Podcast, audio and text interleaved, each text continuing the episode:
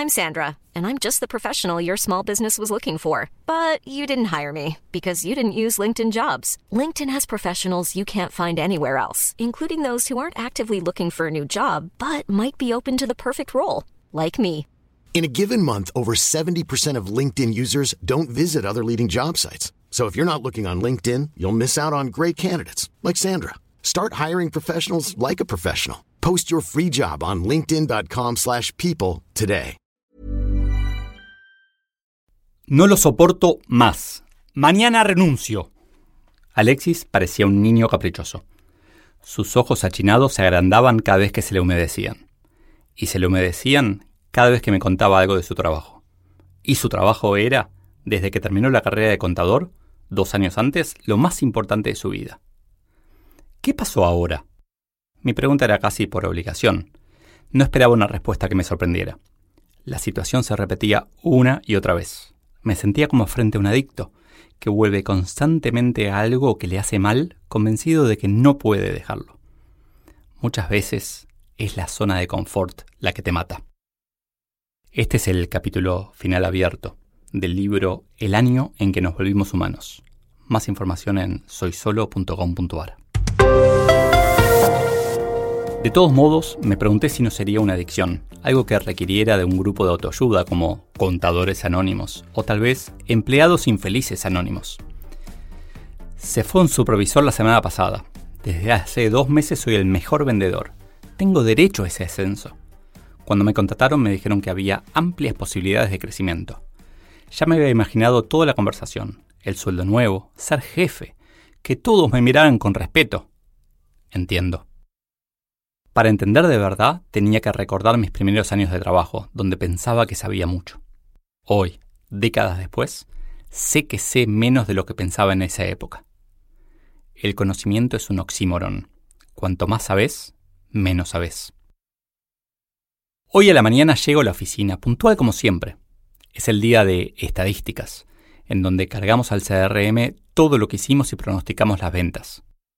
La veo salir a Mariana de la oficina de mi jefe y me di cuenta. Se habían encontrado antes de horario.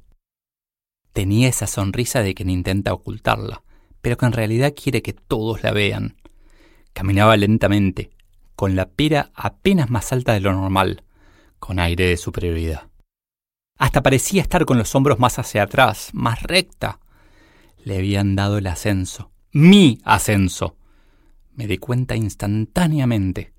No fue el único, porque una hora después escucharía, al lado del bidón de agua, a dos asistentes administrativos especulando sobre eso. Si no hay información, se inventa.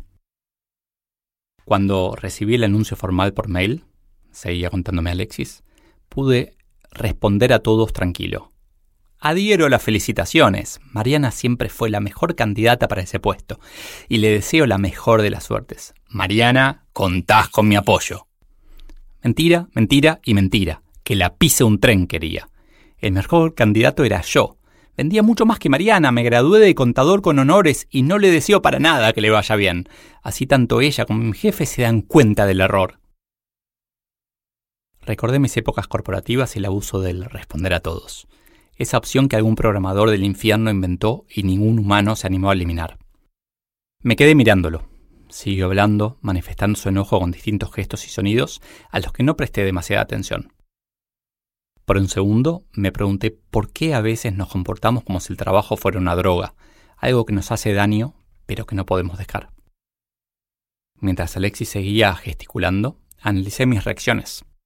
Primero, lo sentí comportarse como un niño caprichoso. Lo pensé mejor y me pareció un adolescente, con muchos más argumentos pero todavía sin experiencia. Tal vez era hora de tratarlo como un adulto. Cuando noté que se estaba cansando de sus propias quejas, cuando su energía bajaba y los silencios se hacían más presentes, decidí intervenir. Te propongo un juego nuevo. Los adultos también jugamos. En realidad no es tan nuevo, lo conoces. Imaginemos que pasan 10 años y seguís como vendedor en este puesto, con el mismo jefe. Ves a muchas Marianas crecer. Tal vez Incluso cambia tu jefe. Pero vos seguís ahí, firme, trabajando como lo has hecho en estos últimos dos meses, logrando resultados para la empresa pero sin recibir lo que esperás. Realmente pasan 10 años, ya tenés 36. Imagínate tal vez con una linda familia y la responsabilidad que conlleva. Con mucha más experiencia, pero siempre en el mismo lugar. ¿Me describirías tu vida? Eso no es un juego, es una tortura. Juguemos. Me levanto todos los días como ahora, me preparo, tal vez corro un poco más para ayudar con los niños. Peor, seguramente vivo más lejos para poder pagar una casa más grande, entonces me levanto aún más temprano. Llego a la oficina, algunos días un poco más tarde. Creo que para esa época nadie me criticaría unos pequeños retrasos dos o tres veces por semana. Coincido. ¿Cuál es tu estado de ánimo al entrar? Temía que me preguntaras eso. Pésimo. Diez años haciendo lo mismo me tendrían cansado. Tal vez los productos y servicios que venda hayan evolucionado. Quizás hay más tecnología para atender a los clientes, pero la esencia sería la misma. Y seguramente hace nueve años estaría odiando a la empresa. Además, cada vez que promocionen a alguien, pasaría una o dos semanas deprimido, preguntándome cuándo sería mi turno. Bien, ahora tengo un desafío mayor. Vamos a pensar que te quedas 10 años más en esa situación. Siguen pasando los ascensos, cambian los jefes, evolucionan los productos. Y Alexis continúa en la misma silla, haciendo lo mismo día a día. Las tareas ya te salen automáticas como respirar, lo que permite que tu cabeza divague en cualquier lugar del mundo, mientras tipeas el resumen de una conversación telefónica en el sistema. Termina el día y te encuentras en tu auto llevando todas las tardes a tus hijos adolescentes a distintas actividades, para luego cenar lo mismo de todas las semanas, ver televisión e ir a dormir porque necesitas fuerzas para empezar de nuevo. ¿Cómo te sentís? Me dieron ganas de contarle un tuit genial de Nicolás Pimentel. Rol de las madres y padres para sus hijos según la edad. De 0 a 6 años, para ellos sos Google. De 6 a 9, sos el App Store. De 9 a 17, sos Uber. De 17 a 24 sos Mercado Pago. Y de 24 en adelante, hasta que se vayan, sos Airbnb. Pero me contuve. Mi silla no aguanta más. Seguro se rompe antes de dos años. Bien, la silla es nueva.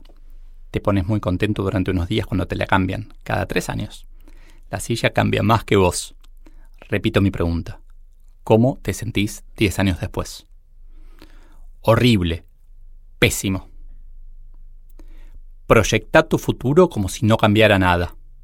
Si no te gusta, cambia tu presente. Entiendo.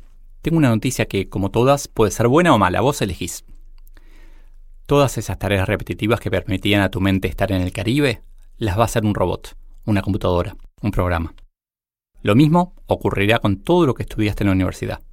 La contabilidad desaparecerá como tal, las operaciones se contabilizarán solas porque siempre interviene una computadora que las registra. Todo queda registrado.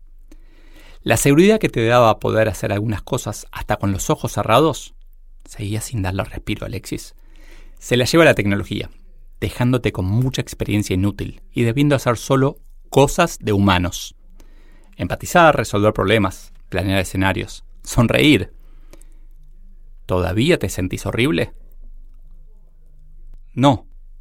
Ahora es peor. Ya me siento un inútil total, un fracaso absoluto.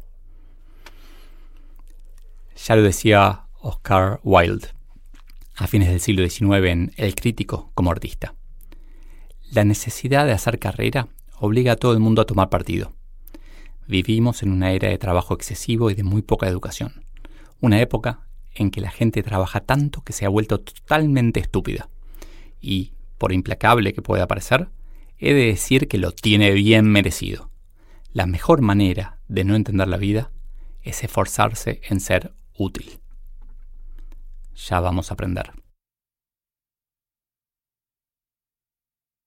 Escribí esto pensando en, en vos, querido oyente de este episodio. En vos o en tu amigo o amiga o en tu primo, tu pareja, tu colega. Porque en todos lados hay gente que está estancada y no lo sabe, o estancada y sí lo sabe pero no hace nada al respecto. El mundo cambió radicalmente y no nos prepararon para eso.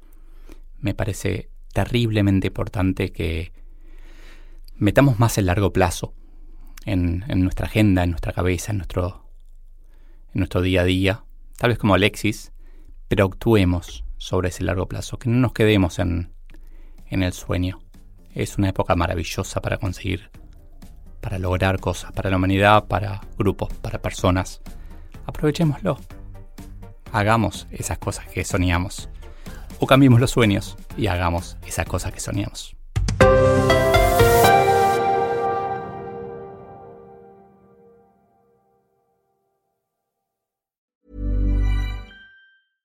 How would you like to look five years younger? In a clinical study, people that had volume added with Juvederm Voluma XC in the cheeks perceived themselves as looking five years younger at six months after treatment. Look younger, feel like you. Add volume for lift and contour in the cheeks with Juvederm Voluma XC. Reverse signs of aging by adding volume to smooth laugh lines with Juvederm Volure XC. For important safety information and to find a licensed specialist, visit juvederm.com. That's J U V E D E R M.com. Not for people with severe allergic reactions, allergies to lidocaine, or the proteins used in Juvederm. Common side effects include injection site redness, swelling, pain, tenderness, firmness, lumps, bumps, bruising, discoloration, or itching. There's a risk of unintentional injection into a blood vessel, which can cause vision abnormalities, blindness, stroke, temporary scabs, or scarring. Talk to a licensed specialist to find out if it's right for you.